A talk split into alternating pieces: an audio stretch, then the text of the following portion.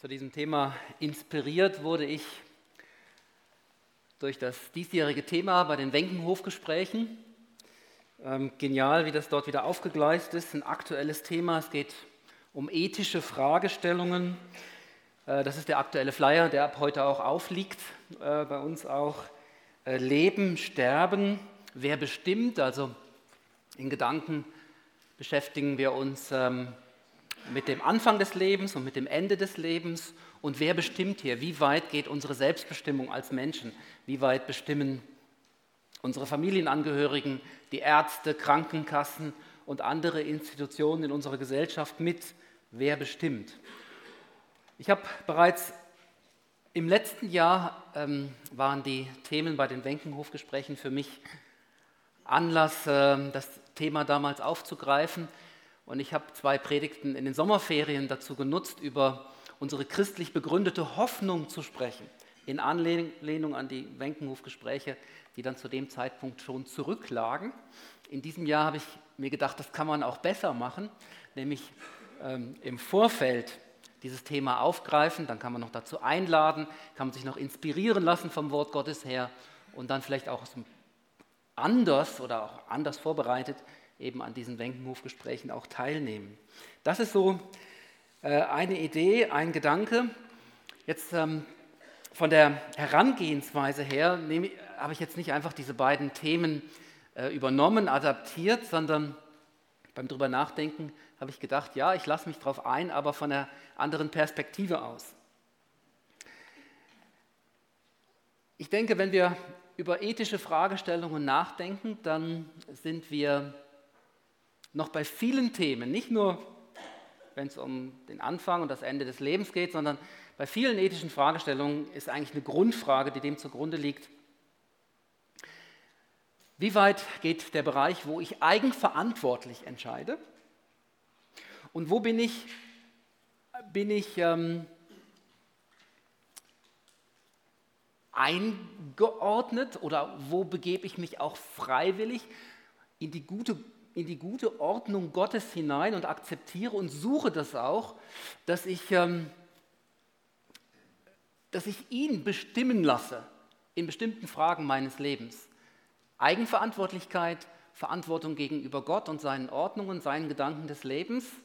Das sind zwei Bereiche, die beide ihre Berechtigung haben, total aus meiner Sicht und äh, wo sich die Frage stellt, wo berühren sich diese beiden Bereiche, wo gibt es vielleicht Übereinstimmungen, Überschneidungen meine ich, und, äh, und wo ist es aber auch klar abzugrenzen.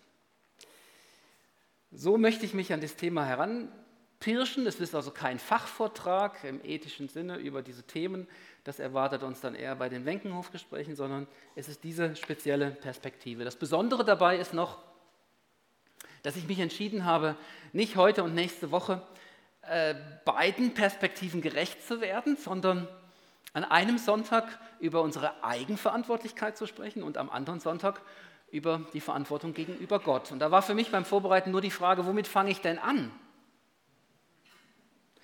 Und äh, dann habe ich strategisch überlegt und pädagogisch überlegt und alles Mögliche überlegt. Und dann habe ich gedacht, ich entscheide es jetzt einfach eigenverantwortlich und habe mich einfach für eins entschieden, beziehungsweise habe hab mich gar nicht so, jetzt merke ich, jetzt, jetzt habe ich mir das eigentlich selber ein Bein gestellt, weil das war gar nicht so eigenverantwortlich, wie ich vorgegangen bin. Eigentlich ist nämlich genau das Gegenteil der Fall. Ich habe mich aus der Eigenverantwortlichkeit herausgeschlichen, indem ich es gemacht habe wie beim Fußballspielen. Ich habe eine Münze geworfen sagt Kopf oder Zahl. Wenn Kopf, dann fange ich mit der Eigenverantwortlichkeit an und, oder umgekehrt und so war es dann auch. Und so denken wir heute nach über unser, wie wir unser Leben eigenverantwortlich gestalten und der Rahmen, den Gott uns dafür gesetzt hat. Und nächste Woche dann entsprechend die andere Seite von unserem Thema. Das führt uns eben in den Garten Eden und in die drei Gs. Also das ist ja so eine Predigerkrankheit, dass man immer dem eine Struktur, eine Gliederung geben muss mit drei Punkten. Nein, muss man nicht, aber äh, wenn man das 25 Jahre lang gemacht hat, dann kann man da fast nicht mehr eigenverantwortlich entscheiden. dann sind das so gewisse Sachzwänge. Nee, also an dem dritten G hatte ich echt zu studieren mit den Namen für die Tiere. Kommt nirgendwo ein G vor, aber dann gib den Dingen einen Namen. Und dann habe ich gedacht, ja, jetzt kann ich so machen. Ja. Der Garten Eden, Teil des Schöpfungsberichtes. Und ich möchte einfach voraus noch, bevor ich den Text lese, nochmal vorausschicken auch, dass die ersten Kapitel der Bibel haben für mich etwas Programmatisches. Die Meinung müsst ihr nicht unbedingt mit mir teilen, aber ich bin der Überzeugung, dass dort in besonderer Weise Gott seinen Willen für unser Leben dargelegt hat. Und zwar auf den Seiten der Bibel, bevor das hineinkam, was wir Sünde nennen, der Sündenfall in Kapitel 3. Also gerade die Kapitel 1 und 2, wie das Leben dort beschrieben wird, hat etwas Programmatisches, wo wir nach meiner Überzeugung her grundlegende Dinge von ableiten können. Und das ist genau das, was wir heute Morgen miteinander machen. Einfach nur, dass euch das bewusst ist. Es kann sein, dass einige hier sitzen, die das so nicht teilen mit mir, das, aber das gibt es ja wahrscheinlich immer. Mit dem äh, lebe ich einfach. Für mich das, sind es die, die, mit die entscheidenden Seiten in der ganzen Bibel. Ganz am Schluss ist nochmal sowas und auch ganz in der Mitte, da wo es um Jesus Christus geht. Es gibt noch andere programmatische Dinge in der Bibel, aber der Anfang gehört für mich damit dazu. Eine andere Diskussion ist, ob man sich überlegt, dass mit dem Garten Eden, ob das wirklich auch historisch so geschehen ist. Diese Schublade mache ich heute Morgen nicht auf, da auch da gibt es unterschiedliche Überzeugungen. Für das, was ich heute Morgen weitersagen möchte, hat es nicht so die Bedeutung und deshalb lasse ich mich da jetzt nicht drauf ein. Aber Grundlegendes Gerade wenn wir über Ethik nachdenken, finden wir dort 1. Mose 1 und 2. Jetzt wollte ich eigentlich lesen und brauche sie. 1. Mose 2 ab Vers 15. Eben diese Geschichte mit dem Garten Eden. 15 bis 23. Und Gott, der Herr, nahm den Menschen, hm, also er fragt ihn nicht, wo, wie wünschst du dir dein zukünftiges Zuhause? Ein Garten oder einen Strand oder einen Wolkenkratzer in New York City. Ne? Gott, der Herr, nahm den Menschen. Das wäre jetzt schon so das Thema von nächster Woche, die Begrenzung unserer Eigenverantwortlichkeit. Also, dass er sich dort in diesem Garten jetzt gerade wiederfindet, geschah 0,0 eigenverantwortlich. Und setzte ihn in den Garten Eden, aber jetzt geht's los, dass er ihn bebaute und bewahrte. Und Gott, der Herr, gebot dem Menschen und sprach, du darfst essen von allen Bäumen im Garten, aber von dem Baum der Erkenntnis des Guten und Bösen sollst du nicht essen. Denn an dem Tag, da du von ihm isst, musst du des Todes sterben. Und Gott, der Herr, sprach, es ist nicht gut, dass der Mensch allein sei. Also nachdem er vorher unzählige Male gesagt hat, wow, sehr gut, sechsmal an allen sechs Schöpfungstagen, heißt es plötzlich, es ist nicht gut, dass der Mensch allein sei. Ich will ihm eine Gehilfin machen, die um ihn sei. Und Gott der Herr machte aus Erde alle Tiere auf dem Feld und alle die Vögel unter dem Himmel und brachte sie zu dem Menschen. Dass er sähe, also dass Gott selber sähe, wie er, der Mensch, sie nennen würde. Denn wie der Mensch jedes Tier nennen würde, so sollte es heißen. Und der Mensch gab einem jeden Vieh und Vogel unter dem Himmel und Tier auf dem Felde seinen Namen. Aber für den Menschen ward keine Gehilfin gefunden, die um ihn wäre. Da ließ der Herr, Gott, der Herr, einen tiefen Schlaf fallen auf den Menschen und er schlief ein. Und er nahm eine seiner Rippen und schloss die Stelle mit Fleisch. Und Gott, der Herr, baute eine Frau aus dieser Rippe, die er von dem Menschen nahm und brachte sie zu ihm. Da sprach der Mensch, das ist doch Bein von meinem Bein und Fleisch von meinem Fleisch. Man wird sie Männin nennen. So ein hebräisches Wortspiel von Ish, Isha. Frau, Fräulein sagt man heute nicht mehr, deswegen Männin. Ähm, beides komische Ausdrücke. Man wird sie Männin nennen, weil sie vom Manne genommen ist. Und dann kommen die berühmten Verse, dass aus dem Grund der Mann seine Eltern verlassen wird, um seine Frau anzuhangen und sie werden ein Fleisch sein. So. Das ist die Geschichte aus dem Garten. Und wir gewinnen Schlussfolgerungen aus dieser Geschichte im Blick auf die Freiheit, in die Gott uns hineinstellt, freie Menschen, freie Individuen mit der Berufung, freie, eigenverantwortliche Entscheidungen zu treffen. Der Garten ist so ein bisschen unser Sandkasten, in dem wir uns frei bewegen dürfen. Damit bin ich beim ersten Punkt, gestalte das Leben, gestalte dein Leben. Abgeleitet von dem Bebauen und Bewahren, dieser Auftrag in 1. Mose 2, Vers 15. Die Beobachtung, der Garten ist nicht fertig. Der Auftrag lautet auch nicht, jäte das Unkraut zwischen den Erdbeerrabatten oder zieh eine gerade Linie und pflanze Kartoffeln an, dass es ausreicht für die Menschheit, die sich ab jetzt dann bald mal rasant entwickeln wird, sondern der Auftrag lautet, bebaue und bewahre den Garten. Als wir selber noch einen Garten hatten, also schon von Bisfelden aus und dann später in der Schlossgasse, da hat meine Frau gerne Pläne entworfen. Sie hat das gezeichnet, wo die Wege verlaufen und, äh, und dann Hochbeete eingezeichnet, die es da noch nicht gab. Meine Aufgabe war es dann, diese Pläne umzusetzen. Also die, die Wege anzulegen, die Kartoffeln auszusäen und dann zum richtigen Zeitpunkt wieder rauszubuddeln und so weiter und so fort. Das Umsetzen der Pläne von meiner Frau, das hatte mit Bebauen nicht so viel zu tun. Gemeinsam war das ein Bebauen. Das, was Gott uns aufträgt, eigenverantwortlich zu tun in diesem Leben, ist Pläne entwickeln und sie umsetzen und in dem unterwegs sein, eigenverantwortlich. Wir sind nicht einfach nur Handlanger. Gott gibt uns nicht einfach einen Arbeitsauftrag, der dann umzusetzen ist, sondern er setzt uns in einen Garten hinein. Das ist auch auf der bildhaften Ebene ist das der Bereich, wo es unglaublich viel Kreativität gibt, unglaublich viele Entscheidungen zu treffen sind, die wir aus eigenem Ermessen heraus treffen dürfen. Und Gott schaut sich das an und hat Freude daran. Vielleicht freut er sich bei dem einen oder anderen ein bisschen mehr wie bei anderen Sachen. Vielleicht hat er auch eine Vorliebe für Erdbeeren, weniger wie für Gemüse oder so. Aber er freut sich, er freut sich nicht unbedingt nur an dem Ergebnis, sondern er freut sich daran, wenn wir uns darauf einlassen, auf den Auftrag zu bebauen und zu bewahren, eben zu gestalten. Nicht einfach nur als seine Sklaven unsere Pflicht zu erfüllen, sondern kreativ zu sein. Das steckt uns in den Knochen drin, weil, wir, weil er selbst sich selbst als Maßstab genommen hat, wo er uns geschaffen hat. Er hat uns als sein Ebenbild geschaffen. Und da geht es nicht um Sklavendienste oder um Angestelltenverhältnisse, da geht es um ähm, um Kreativität und Freiheit und um eigenverantwortliches Entscheiden und Umsetzen.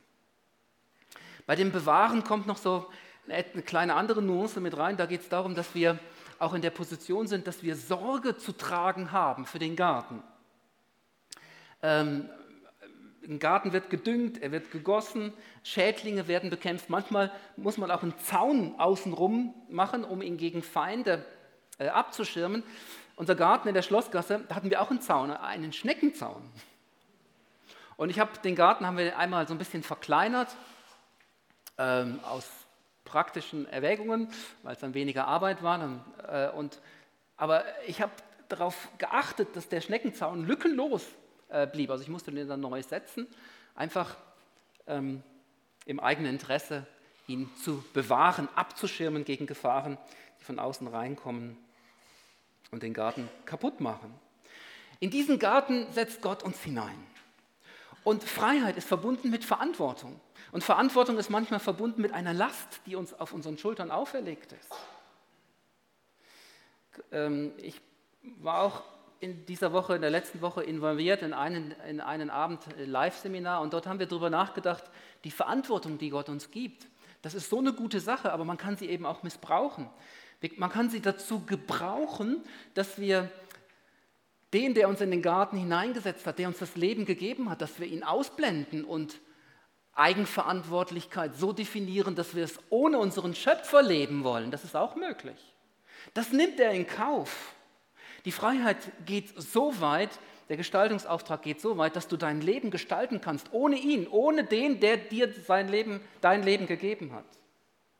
Das, das nennt man im Live-Seminar, nannten wir das den Missbrauch unserer Willensfreiheit.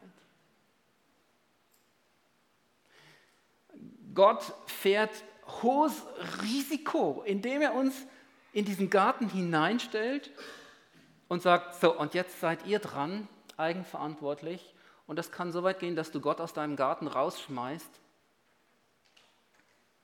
Und dann Schreckliches passiert, dass du immer noch eigenverantwortlich unterwegs bist in einer totalen Selbstbestimmung und es dann zu falschen Ergebnissen kommt in deinem Leben.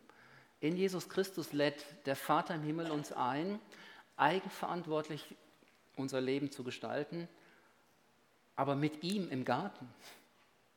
Das lesen wir dann auch an anderer Stelle, dass Gott auch durch den Garten ging.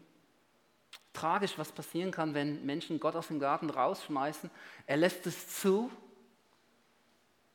aber dann verfehlst du die Bestimmung deines Lebens.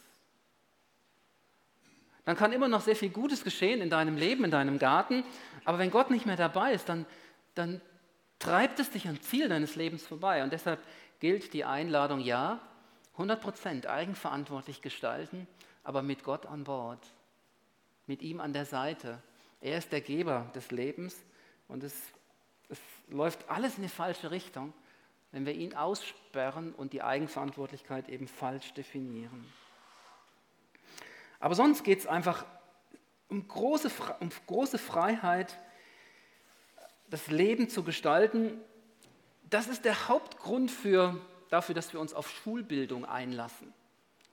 Egal, was äh, eure Lehrer, sorry Martin, euch erzählen, es sind noch andere Lehrer da, oder eure Eltern euch weismachen wollen, ist natürlich schon so, dass eine gute Schulausbildung auch dazu beiträgt, dass man später ein gutes Einkommen hat und sich seinen Lebensunterhalt verdienen kann.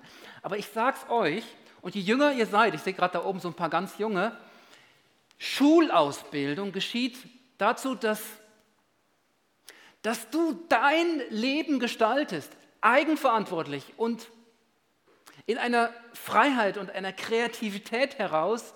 Das Leben ist so wunderbar zu entdecken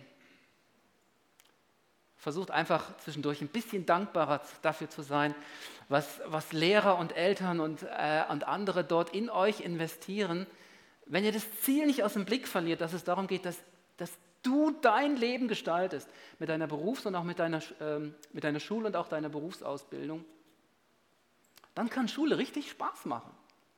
Wenn du verstanden hast, dass es um dich geht, um dein Leben, um deinen Garten und und es einfach um das Handwerkszeug geht, das du brauchst, um dein Leben bzw. deinen Garten eben zu gestalten. Ein Blick auf das Thema Anfang des Lebens und Ende des Lebens. Was bedeutet das im Blick auf das, was dann auch bei den Wenkenhofgesprächen bedeutet? Garten gestalten bedeutet im Blick auf den Beginn des Lebens dass wir verantwortlich sind, was Familienplanung anbetrifft. Bei Familienplanung, da geht's, da kann es darum gehen, um Schwangerschaftsverhinderung, aber auch um Schwangerschaftsförderung. Ihr seid verantwortlich. Das Thema ist hochspannend, wenn man in die, Geschichte, in die Kirchengeschichte reinschaut und feststellt, dass Kirchen oftmals Probleme hatten mit der Eigenverantwortlichkeit an dieser Stelle. Und man sagt, nein, also eine Manipulation von Schwangerschaft, egal ob Verhinderung oder Förderung, das ist schon ein Eingriff in den Bereich, der allein Gott zusteht. Und so hatten die Kirchen die längste Zeit große Mühe damit, hier von, über, von Eigenverantwortlichkeit zu sprechen. Ich meine, dass das nicht so ist. Dass, dass Teil des Gartens ist, in den Gott uns hineinstellt. Man kann darüber diskutieren, über die Art und Weise, wie Schwangerschaftsverhinderung, Verhütung äh, geschehen kann, ob das auf ganz natürliche Weise oder ob äh, unter Einsatz von Hormonbehandlung oder äh, also über die Methoden kann man diskutieren. Aber ich sage, es ist eigenverantwortlich zu entscheiden für, für das, was du dich, für was du dich entscheidest. Es ist nicht so, dass man sagen kann, ähm, dass das eine verboten wäre oder das eine wäre schlechter oder besser. Jeder äh, ist hier in Eigenverantwortlichkeit dazu aufgerufen, seinen Weg zu finden. Vor 20, 30 Jahren war das noch ein sehr umstrittenes Thema ob man grundsätzlich sich gegen, für Kinderlosigkeit entscheiden kann oder ob man an den Punkt kommen darf, wo man sagen kann, unsere Familienplanungszeit ist abgeschlossen. Ähm, ich habe den Eindruck, da hat sich sehr viel verändert in den letzten Jahren. Ich behaupte, dass auch das zur eigenverantwortlichen Freiheit auch des Christenmenschen gehört, zu sagen, ja, wir haben jetzt fünf, sechs Kinder und das ist genug. Der Vermehrungsauftrag ist erfüllt. Also ziehen wir äh, in Erwägung zum Beispiel beim Mann die Vasektomie, dass, äh, dass man sich da unterbinden lässt und Schluss fertig aus mit Familienplanung. Manche sind dort so unsicher und es wird auch gar nicht so offen darüber geredet. Ähm, als Seelsorger höre ich da schon mal so ein bisschen mehr hier und dort. Ich bekenne mich auch dazu, dass wir nach dem dritten Kind entschieden haben damals, wir waren noch relativ jung, Ende 20 oder so, haben gesagt, das, das reicht jetzt, das ist genug, drei Kinder, Schluss, fertig, aus, Vasektomie. Ich bin der Meinung, dass Gott uns diese Freiheit überlässt. Es ist gut abzuwägen, gerade bei Dingen, die nicht mehr rückgängig äh, umkehrbar zu machen sind. Klar, eigenverantwortliches Entscheiden ist nicht immer einfach. Aber dann zu sagen, das darf man nicht oder einfach zu, zu warten, dass Gott einem ein Zeichen gibt, um einem die Entscheidung abzunehmen, so einfach ist es eben nicht. Den Garten gestalten, das kostet Kraft, das kostet Mühe, das ist mit Situationen verbunden, wo man miteinander reden muss, wo man auch unsicher ist, man immer wieder auch abwägen muss, die Argumente. Das alles nimmt Gott nicht von unseren Schultern. Das ist ein Zeichen seiner Wertschätzung, aber es ist nicht immer einfach. Dasselbe gilt für Schwangerschaftsförderung, auch da geht es manchmal um Hormonbehandlung, um künstliche Befruchtung. Diese Fragen, ja, warum denn nicht? Wenn die moderne Medizin uns das ermöglicht, dieses große Thema von Kinderlosigkeit, auch oftmals auch verbunden mit großem Leiden, ähm, wenn man da echte Hilfe oder Abhilfe schaffen kann, ja, warum denn nicht? Du pfuschst nicht Gott in sein Handwerk, sondern du bewegst dich darin, diesen Garten zu gestalten, den er dir anvertraut hat. Wie ist das mit dem Blick auf das Ende des Lebens? Dein Ende gestaltest du mit bewussten Entscheidungen über lebensverlängernde oder verkürzende Maßnahmen. Das fängt schon damit an, dass du sagst, und ich überlasse die Entscheidungen nicht einem Ärzteteam oder ähm, meinen Verwandten, die dann entscheiden, wenn ich selber nicht mehr entscheiden kann. Nein, auch hier will ich eigenverantwortlich unterwegs sein. Ich habe ein Ja zu einer Patientenverfügung. Eine Patientenverfügung ist Ausdruck von einem eigenverantwortlichen Bestimmen, wie das Ende meines Lebens aussehen kann. Der Versuch, Einfluss zu nehmen, dass das nach meinen Vorstellungen abläuft und nicht nach Vorstellungen von anderen Menschen. Und das ist total berechtigt und ich empfehle das sogar sehr. Dasselbe gilt für Organspendeausweis oder über Vorsorgevollmachten. Wer da mehr wissen will, wir haben so ein wunderbares grünes Heft von Schweiers zusammengestellt über all diesen Fragen. Da kann man tiefer sich auch informieren. Ähm, wenn man jetzt spürt, vielleicht auch im Zusammenhang mit dieser Predigt, doch, ich will das nicht einfach so laufen lassen. Das hat etwas mit Eigenverantwortung zu tun und Gott bejaht Eigenverantwortung, also will ich das auch wahrnehmen, auch im Blick auf das Ende meines Lebens. Eigenverantwortliches Handeln ist sie auch Ausdruck einer Fürsorge für Angehörige, es einfach nicht ihnen zu überlassen und sie dann damit auch zu überfordern, sondern sie in Kenntnis zu setzen, was meine Vorstellungen dort sind. Also, Gestaltung des Gartens. Kommt zum zweiten Punkt, ähm, die Geschichte mit den Bäumen. Ähm, Elberfelder Übersetzung, hier ziemlich wörtlich, von jedem Baum des Gartens darfst du nach Belieben essen. Also interessant hier noch die Kombination. Gott gebietet, er gebietet, dass du darfst. Das ist interessant, da so drüber nachzudenken. Also er gebietet, Doppelpunkt, von jedem Baum des Gartens darfst du nach Belieben essen. Äh, dieses nach Belieben, das macht die Elberfelder Übersetzung hier genial aus dem hebräischen Urtext heraus. Äh, dieses dürfen und auch nach Belieben, also auch wieder 100% Eigenverantwortlichkeit. Alle Bäume des Gartens. Ich weiß schon, dass der Vers noch weitergeht. Schauen, ob wir dann nächste Woche dazu kommen. Ich sage auch nachher noch ein paar Worte dazu. Die Vielfalt des Gartens steht dir zur Verfügung. Wir sind nicht festgelegt auf einen Speiseplan. Auch wenn es jeden Tag was anderes gäbe, die Idee ist nicht, ähm, dass du herausfinden musst, was du jeden Tag essen und trinken darfst, sondern die Idee ist hier, du schlenderst durch den Garten und schaust, wonach es dich als nächstes gelüftet. Das ist hier dieses Bild. Ganz große Freiheit.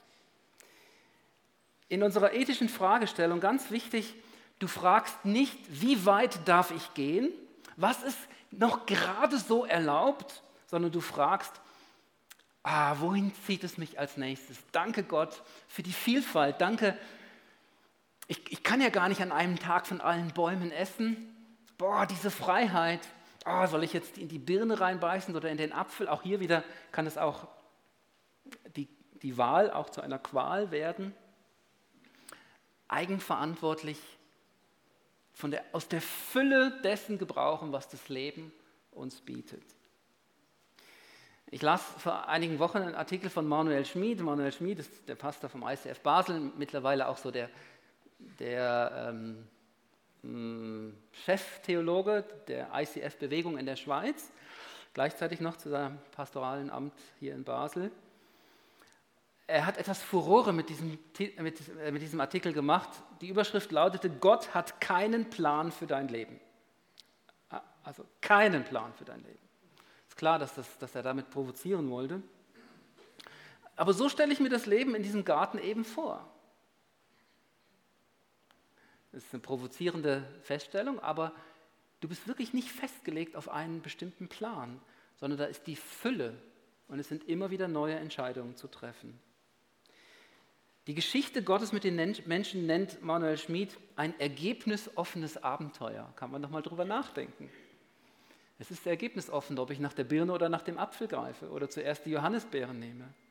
Gott überlässt uns die Zukunft als einen Raum der Möglichkeiten. Wow, er ist ein Meister der Formulierung. Aber jetzt genug der Zitate. Was bedeutet das im Blick auf unseres, unser ethisches Denken? Es gibt nicht nur die eine Frau, die deine Frau werden könnte, oder jetzt aus der anderen Sicht nicht nur den einen Mann, der dein Mann werden könnte. Es gibt viele mögliche, die die richtigen sein könnten für dich und an deiner Seite. Es ist nicht so, dass, dass Gott denkt, und das, das muss jetzt der sein oder die. Er gibt dir gewisse Parameter zum eigenverantwortlich unterwegs sein und zu entscheiden, aber er ist nicht festgelegt auf eine Person. Dasselbe können wir sagen von einem Beruf. Es gibt nicht nur den einen möglichen Beruf, in dem du entsprechend deiner Stärken dich bewähren könntest. Es gibt viele Möglichkeiten. Und vielleicht musst du auch, und das ist heute oft so, erstmal einen Beruf kennenlernen, um zu festzustellen, oh, das war's jetzt nicht. Und dann kommt vielleicht noch mal was ganz Neues. Ich sehe das übrigens auch so im, Beruf, äh, im Blick auf den Beruf des Pastors. Ich fühle mich selber auch nicht festgelegt auf diesen Beruf. Ich könnte mir vorstellen, wenn Gott redet, dass ich auch nochmal was anderes mache. Ich könnte mir auch vor, vor, vorstellen, wenn ich an den Punkt käme, wo ich sage, ich habe ich hab jetzt wirklich keine Lust mehr auf Pastor sein, dass dann nochmal was ganz anderes dran, dran sein könnte. Das ist jetzt nicht so fromm gesprochen, aber eigenverantwortlich. Das ist der Grund, warum ich das für mich immer wieder mal auch auf den Prüfstein gelegt habe, unter anderem letztes Jahr meine Auszeit in Israel und auch schon vor Israel. Was ist dran? Wie wirst du mich führen? Und ich war bereit, auch etwas anderes zu machen. Ich hatte auch eine entsprechende Anfrage. Das hätte mich dann aus meinem Beruf als Gemeindepastor herausgeführt. Und ich habe Gott so erlebt in dieser Zeit, mit ganz klar, du bleibst bei dem, ähm, äh, wozu ich dich berufen habe. Du bleibst noch ein paar Jährchen Gemeindepastor. Ähm, und, und so wird es auch sein. Aber ich, ich, ist nicht so, dass das so sein muss. Eigenverantwortlich darf ich entscheiden. Und natürlich suche ich seinen Willen in diesen Fragen. Es gibt auch nicht nur ein Reiseziel, an welches dich der Herr in den Sommerferien oder jetzt planen wir ja schon wieder für 19 äh, führen möchte. Es gibt viele mögliche, gute, passende, richtige Reiseziele für dich und du darfst frei entscheiden. Also wir merken, es gibt Entscheidungssituationen in der Ethik mit mehr oder weniger ähm, äh, Konsequenzen, die damit verbunden sind. Auch das prophetische Hören auf Gottes Stimme sollte nicht dem dienen, dass wir uns aus unserem eigenverantwortlichen Handlungsspielraum herausstehlen wollen. Ich bin ja ein großer Befürworter von prophetischem Hören auf Gottes Stimme, Aber wenn ich den Eindruck habe, es, es, äh, es, es führt auch vielleicht nur ansatzweise dazu, dass, dass wir die Verantwortung abwälzen wollen, dann habe ich kein gutes Gefühl mehr dafür. Wir stehen vor Gott eigenverantwortlich und suchen, suchen bei ihm nicht die, die, die Abkürzung. Er redet in unser Leben hinein und er macht uns zu unseren Mitarbeitern, und, aber er nimmt uns ernst, auch in unseren Entscheidungen. Und ähm, wenn wir uns selber kleiner machen als das, wie er uns sieht, dann ist es nicht mehr gut. So darfst du dich völlig frei entscheiden für eine Zahnfüllung, wenn das nötig ist. Und du musst nicht vorher ein Jahr lang um übernatürliche Heilung beten. Dasselbe gilt auch für, für die Brille oder für das Hörgerät. Du darfst entscheiden. Ich habe vor einem halben Jahr habe ich eigenverantwortlich entschieden, dass ich meine Augen lasern lasse. Und dass ich noch eine Brille trage, hat nur damit zu tun, weil ich sonst den Bibeltext nicht lesen könnte. Also äh, ich, ich könnte euch sehr gut sehen, aber ich habe das eigenverantwortlich entschieden. Ich habe das mit meiner Frau besprochen und natürlich äh, eigenverantwortlich im positiven Sinne. Aber so dürfen wir mit dem Garten unseres Lebens umgehen. Du entscheidest und Gott freut sich an deiner Entscheidung. Manchmal ist er auch erstaunt, manchmal denkt er, hm, das war jetzt nicht das Optimale, aber lass ihn mal gehen, lass ihn mal machen. Das kommt schon noch. Äh, wir sind ja noch nicht fertig miteinander. Er freut sich daran, wenn du eigenverantwortlich unterwegs bist. Nochmal ein Blick auf, auf das Thema so Ende des Lebens. Wenn du dich dazu entscheidest, deinem Leben ein Ende zu setzen, weil alles, was jetzt noch kommt, nur noch ein grausames Leiden ist, dann gibt es verschiedene Möglichkeiten. Sterbehilfe fängt schon da an, wo wir bewusst auf lebensverlängernde Maßnahmen verzichten. Wenn ich sage, ja, ich, ich will keine künstliche Ernährung mehr und kein, ich möchte nicht mehr künstlich ähm, äh, zu, zu, trinken bekommen, dann ist das eine lebensverkürzende Maßnahme, wo innerhalb von zwei bis drei Tagen zum Ende führt. Wenn ich sage, wenn ich ein Ja, ja sage zur Schmerzbekämpfung, zu sogenannter terminaler Sedierung, also wenn ich also weggedämmert werde mit Morphium und mit anderen Hämmern, äh, wo nicht mehr das Ziel hat, äh, wo klar ist, dass, dass, dass keine Heilung mehr ein, eintreten wird, deshalb terminal, ähm, wo einfach Leiden verhindern soll, zum Beispiel, dass ich qualvoll ersticke, dann hat das doch seine Berechtigung. Ich habe vor anderthalb Jahren eine unserer engsten Freundinnen seelsorgerlich begleitet, auch in einem Sterbeprozess, ähm, wo die Lunge einfach kaputt war durch Lungenfibrose. Und wenn, wenn sie nicht terminal sediert worden wäre, sie wäre grausam verreckt. Und so haben wir dort auf der Intensivstation noch Tage auch des Friedens auch mit ihr erlebt. Und da muss ich doch sagen, ja, ja zu eigenverantwortlichen Entscheidungen, wie das Ende unseres Lebens auszusehen hat. Und ich möchte nicht den Stab brechen über jemand, der sagt, und ich melde mich an bei einer Sterbehilfeorganisation, ob das bei uns in der Schweiz ist, wo passive Sterbehilfe geleistet wird, oder ob man nach Belgien reicht, reist, wo auch ähm, aktive Sterbehilfe gesetzlich erlaubt ist. Ich breche nicht den Stab über meinen Geschwistern, es gibt Lebenssituationen, die sind voll krass. Wer will, wer will hier urteilen, was erlaubt ist und was nicht erlaubt ist? Eigenverantwortliches Bestimmen auch über, in diesen Grenzsituationen über das, das Ende unseres Lebens. Die Liebe verpflichtet uns dazu, keine einsamen Entscheidungen zu treffen, das mit unserer Familie, mit Freunden zu besprechen aber die Liebe verpflichtet auch unsere Familie dazu, letztlich unsere Entscheidungen auch zu respektieren, zu tolerieren, auch wenn man es nicht verstehen kann, auch wenn man selbst anderer Meinung ist, wenn man es selber für sich nicht tun würde, zu sagen, okay, du bist für dich an diesen Punkt gekommen.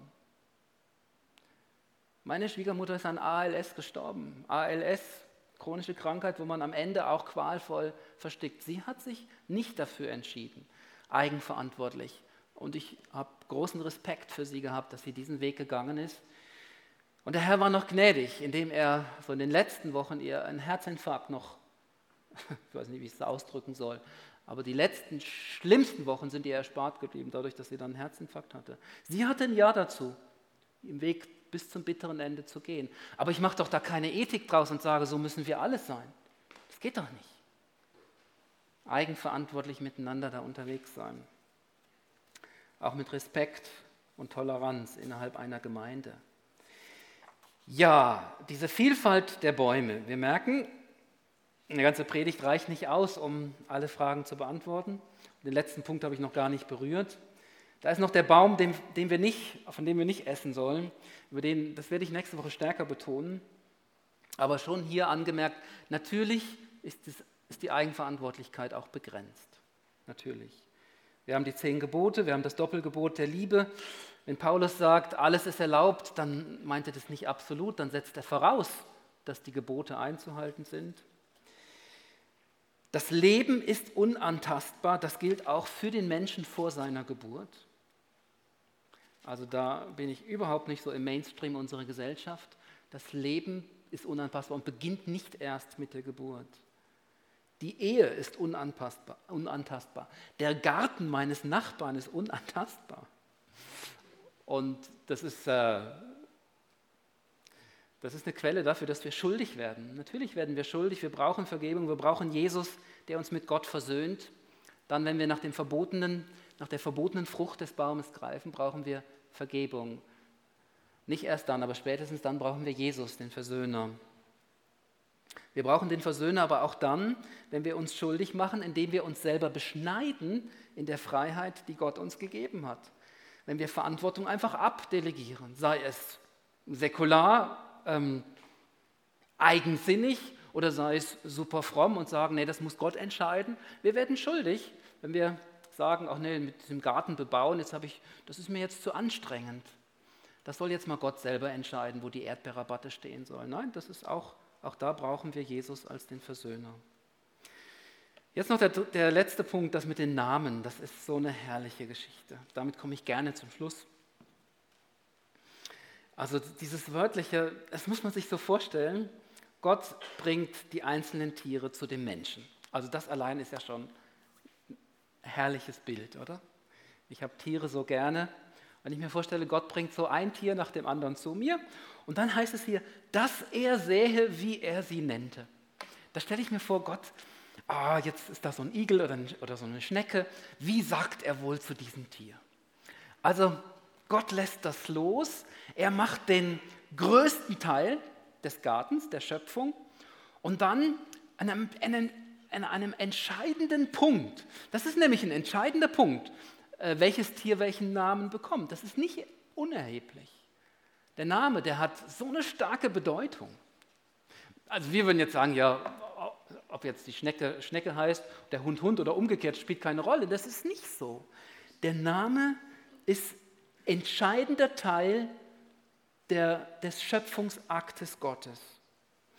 1. Mose 1, Vers 5, da heißt es dreimal von Gott, und er nannte, genau dasselbe Wort, was wir hier haben, ein Kapitel weiter, er nannte das Licht Tag und die Finsternis Nacht. Als Schöpfer tat er das. Und jetzt plötzlich macht er eine Tür auf und sagt so, jetzt seid ihr dran. Ich mache das jetzt nicht alleine bis zum Schluss. Diesen letzten entscheidenden Schritt, jetzt dürft ihr nochmal ganz neu mit hineinwirken, benennen, äh, den, einen Teil der Schöpfung benennen. Gott macht uns nicht zu Mitschöpfern, aber er gibt uns Anteil an seinem schöpferischen Wirken. Das Aussprechen des Namens ist verbunden mit Schöpfungsautorität. Eltern sind ganz entscheidend an der Identität ihrer Kinder beteiligt. Nicht nur aufgrund des genetischen Erbguts, das sie ihnen mitgeben, nicht nur aufgrund soziokultureller Prägung im Rahmen von Erziehung miteinander unterwegs sein, sondern eben auch aufgrund der Namensnennung. Äh, das ist, hat was mit Autorität zu tun. So wie Gott den Menschen nimmt und ohne ihn zu fragen in den Garten des Lebens hineinsetzt, so geben wir unseren Kindern den Namen mit auf den Weg, ohne sie zu fragen. Autorität aufgrund der Namensgebung. Psalm 8 heißt es, du hast Gott, du hast den Menschen wenig niedriger gemacht als Gott. Das ist gemeint. Er macht ihn nicht sich gleich, weit, ganz viele kleine Schöpfer, aber er gibt ihnen Teil an seiner Schöpfungsautorität. Das finde ich gewaltig. Ähm, das heißt, wir sind in den Garten hineingesetzt und entwickeln ihn weiter. Deshalb forschen wir Deshalb ähm, entwickeln wir Neues. Ich bin so dankbar, dass es den Wirkstoff Diclofenac gibt. Ähm, wenn ich mal wieder Badminton gespielt habe oder zu lange gejoggt bin. Oder am schlimmsten, wenn, wenn der nächste Hexenschuss äh, Einzug erhält, dann ist das der Wirkstoff, also Voltaren, wo mir am besten hilft. Was bin ich dankbar, dass Menschen diesen, dieses Diclofenac synthetisch ähm, synthetisieren konnten, ähm, künstlich synthetisieren konnten. Ähm, Heiner war als Laborleiter daran beteiligt bin ihm dankbar. Spätestens immer, wenn ich einen Hexenschuss habe, denke ich an den Heiner. Äh, und seiner Akribie und Sorgfalt äh, habe ich das zu verdanken, dass, dass da Abhilfe geschieht. Auch gentechnisches Erforschen hat seine Berechtigung. Es darf, kein, es darf nicht zu einem Wunscherfüllungskonzept werden, in dem man menschliches Leben designt, aber zur Erforschung und Eliminierung von Krankheiten, wieso denn nicht? Es ist ein Teil des Gartens, des Lebens, wo Gott uns hineinstellt, zur Weiterentwicklung. Oder wenn es dazu dient, Pflanzen resistenter zu machen, zu entwickeln, damit Hunger bekämpft wird, wieso denn nicht?